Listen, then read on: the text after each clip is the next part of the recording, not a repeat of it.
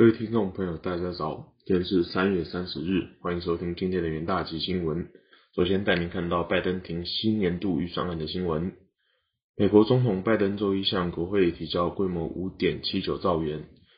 的二零二三年财政年度预算案，呼吁提高军事支出和进一步援助乌克兰，同时对富人税和企业加税，以缓解联邦赤字。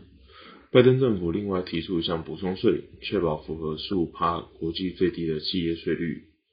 新预算案涵盖十月一日起的新一年财政年度，可看出拜登面对十一月八日其中选举目前为止的最新思维。但交付国会表决通过之前，一切都只能称得上愿望清单。众议院议长佩洛西表示，国会希望能执行拜登总统大胆的财政蓝图。至于先前在二零二二年年度预算中封杀类似提案的共和党和民主党内温和派人士，再次延迟批判新的预算案。拜登说：“我今天公布的预算案将向美国人民清楚说明我们重视的事项。首先是财政责责任，其次是国家安全，第三则是建立更美好的国美国的必要投资。”内政方面，拜登。提议增加支出对抗枪械犯罪、投资犯罪预防政策，并加码五百亿美元以解决平价住房短缺的问题，但不包含气候变迁、医疗照护、教育、提升制造业竞争力等重建美好未来计划重视的项目。国际事务上，拜登提议增加十亿美元支出，以在经济和安全方面进一步援援助乌克兰。新预算案提议对。全美前零点零一 percent 超级富豪课征至少二十 percent 的所得税，包含未实现资本利得税。白宫预估这将使美国未来十年赤字减少三千六百亿美元。此预算案还提议把企业税率从二十一 percent 提高至二十八 percent，并修改税制内容以奖励创造就业和投资。下一则新闻看到费的研究指出，财政政策造成美国高通膨的问题。美国物价正以四十年以来最快的速度上涨，联总会多次被批判落后通膨形势。不过，旧金山联邦准备银行把一部分矛头指向财政政策。美国二月消费者物价指数年增攀升至七点九 percent，涨势凌厉的程度超过其他已开发国家。旧金山联准引四名经济学家认为，美国政府在疫情期间提供大规模的支持是原因之一，预估让二零二一年底通膨率上升约三个百分点。研究人员比较美国家庭和其他经济合作开发组织的实质可支配所得，结果发现，美国在二零二二年三月签署经济援助和刺激法案，和去年签署美国救助法案这两段期间，美国的数据都达到高峰。代表两次措施都带来前所未见的短期艺术效应，但是位研究人员也说，假如没有财政支持，美国经济可能陷入通货紧缩和经济成长放缓，此后果更不堪设想。高涨的通膨已经变成美国总统拜登重大政治阻碍，支持率下大幅度下滑，不利今年十一月的其中选举，包括拜登和连任和民主党薄弱的国会过半优势。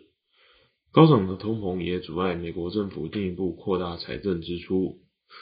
达拉斯联准银同日公布调查显示，全美制造商的通货预期正在上升。他们预估未来六个月将为原物料支付更高的费用。制造商并表示将把部分成本转嫁给消费者。此结果和纽约费城里奇蒙联准银行的调查相呼应。接下来看到美光发表产业前景的展望。记忆体大厂美光将于美国时间周二盘后公布财报。由于近期记忆体市况多空交杂，美光对后市需求与展望将牵动市场对记忆体产业的前景看法。记忆体大厂威腾电子和凯霞二月发生 Net Flash 原料污染事件，带动 Net Flash 现货价格扬升。当时市场也看好记忆体市况，渴望提前反弹。不过近来记忆体产业杂音频传，市场忧心 PC 与手机需求放缓，恐削弱低院的需求。加上中国封城再起以及乌俄战争等大因素影响，对产业供应链情况带来隐忧。美系外资近期也出具报告，看空记忆体产业。外资认为 PC 出货前景转疲，恐影响第二季 PC DRAM、SSD、NOR Flash 的需求。预计 NAND Flash 第二季价格仅会季减季增五 percent，低基型 DRAM 将季减零至五个 percent，而 NOR Flash 价格将与首季持平。接下来进入三分钟听股期的单元，首先看到富彩期货。Micro LED 显示技术是要实现元宇宙应用的关键技术，市场预估至二零二六年有望上升至四十五亿美元的规模，年复合成长率为两百零四 percent。富彩具有领先技术优势，有助于其 Micro LED 良率提升与成本降低，后市展望佳。下一档个股期货看到联电期货。联电表示，二零二二年至二零二四年扩增的二十八纳米产能，目前已经被三星、瑞昱、联发科等大客户提前预定生产。